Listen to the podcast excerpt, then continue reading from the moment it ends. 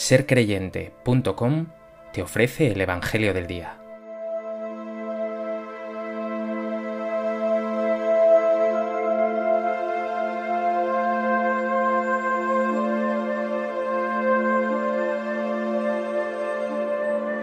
Del Evangelio de Lucas. Cuando se completaron los días en que iba a ser llevado al cielo, Jesús tomó la decisión de caminar a Jerusalén y envió mensajeros delante de él. Puestos en camino, entraron en una aldea de samaritanos para hacer los preparativos, pero no lo recibieron, porque su aspecto era el de uno que caminaba hacia Jerusalén. Al ver esto, Santiago y Juan, discípulos suyos, le dijeron, Señor, ¿quieres que digamos que baje fuego del cielo que acabe con ellos? Él se volvió y los regañó, y se encaminaron hacia otra aldea. Mientras iban de camino le dijo uno, Te seguiré a donde quiera que vayas. Jesús le respondió, Las zorras tienen madrigueras, y los pájaros del cielo nidos, pero el Hijo del Hombre no tiene donde reclinar la cabeza. A otro le dijo, Sígueme. Él respondió, Señor, déjame primero ir a enterrar a mi Padre. Le contestó, Deja que los muertos entierren a sus muertos tú vete a anunciar el reino de Dios. Otro le dijo, Te seguiré, Señor, pero déjame primero despedirme de los de mi casa. Jesús le contestó, Nadie que pone la mano en el arado y mira hacia atrás vale para el reino de Dios.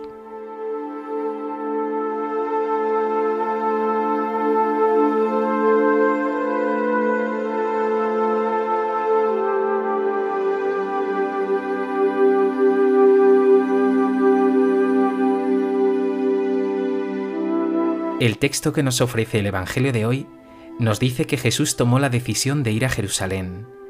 Acompañado por sus discípulos de paso por Samaria, es mal recibido por sus habitantes al saber que eran peregrinos en camino hacia Jerusalén. La reacción de Santiago y Juan nos dejará completamente de piedra. El Evangelio también nos ofrece tres casos anónimos de vocación.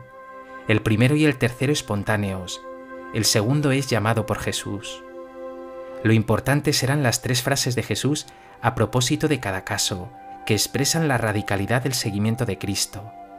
Él mismo lo había anticipado solo unos versículos atrás. Si alguno quiere venir en pos de mí, que se niegue a sí mismo, tome su cruz cada día y me siga.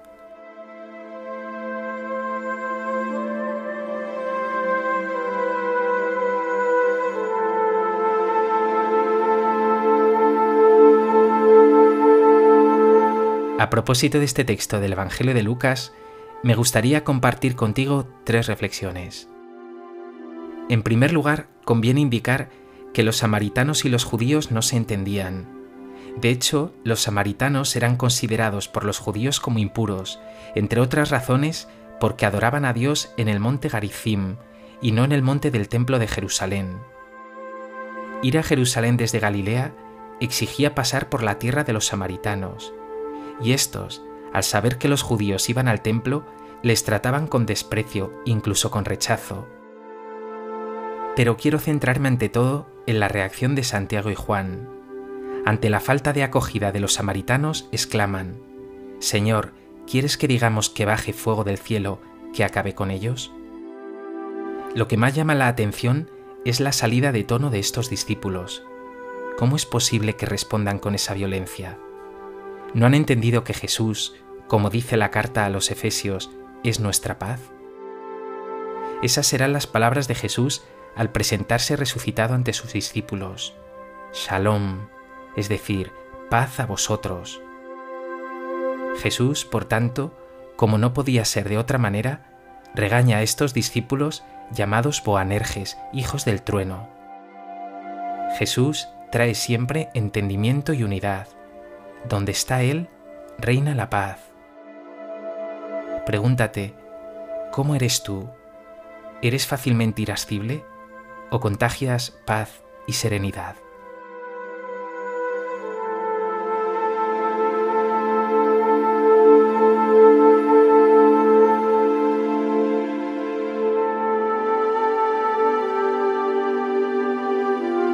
En segundo lugar, quiero prestar atención al primer caso de vocación que nos ofrece el Evangelio.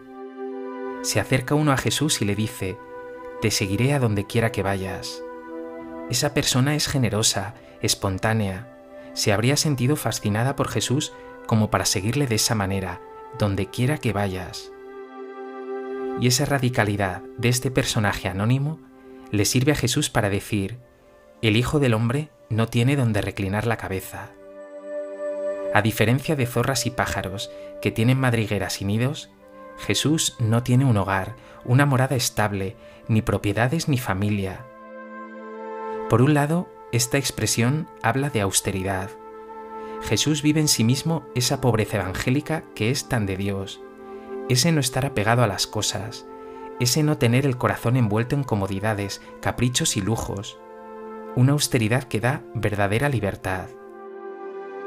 Pero estas palabras hablan también de itinerancia. La condición de Jesús es caminar, lo suyo es ir de pueblo en pueblo, el Espíritu Santo arde en su interior y le lanza a anunciar el Evangelio por todas partes, nunca a quedar separado. Vemos también el otro caso de vocación. Ahora es Jesús quien toma la iniciativa. Dice a uno, sígueme. Pero él respondió, Señor, déjame primero ir a enterrar a mi padre. Jesús le contesta, Deja que los muertos entierren a sus muertos, tú vete a anunciar el reino de Dios. En estas palabras puede verse un guiño al pasaje del primer libro de los reyes que nos narra la vocación de Eliseo.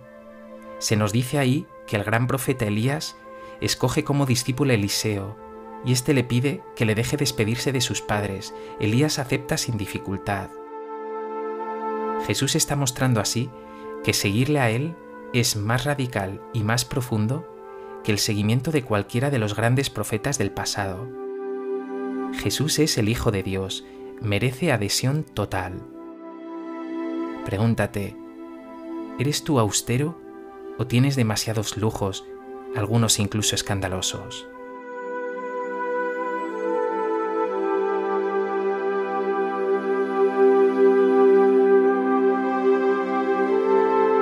Seguir a Jesús ocupa todas tus fuerzas, todo tu tiempo.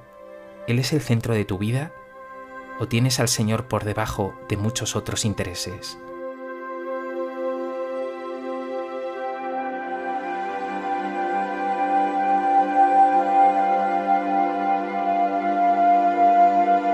En tercer lugar, vamos a atender al último caso de vocación. Uno se acerca a Jesús y le dice, Te seguiré, Señor, pero déjame primero despedirme de los de mi casa. Entonces Jesús le contesta con una frase exigente pero preciosa. Nadie que pone la mano en el arado y mira hacia atrás vale para el reino de Dios. Es quizá un guiño a ese pasaje del Génesis en el que la mujer de Lot, cuando la destrucción de Sodoma y Gomorra, queda convertida en estatua de sal por volver a mirar hacia atrás. Pero más bien Jesús utiliza aquí una comparación que cualquier trabajador del campo entendía bien.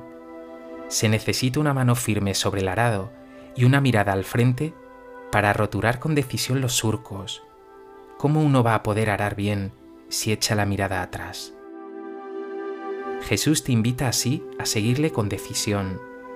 No vale que mires atrás ni para revolverte en tus pecados pasados, he cometido tantos errores, he sido tan pecador, ni para llenarte de nostalgia, antes las cosas eran mejor, pero tampoco para lamentarte por lo que estás dejando atrás, He dejado posibilidades laborales, amigos, familia. Si quieres ser verdadero discípulo, has de caminar de la mano con Jesús, con mirada al frente, lleno de esperanza, seguro de que caminas con Jesús hacia Dios y que con ello lo estás ganando todo. Pregúntate, ¿vuelves con frecuencia tu mirada atrás?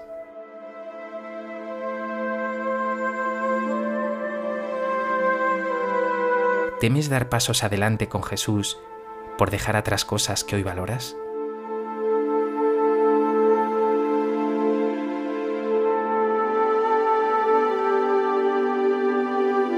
Pues que el Evangelio de hoy te ayude a vivir una vida más coherente, incluso arriesgada, por Jesús, y que sigas recordando que tu vocación es la de la acogida, el entendimiento, la serenidad y la paz, que este Evangelio, en definitiva, te lleve a decirle a Jesús de corazón, te seguiré a donde quiera que vayas.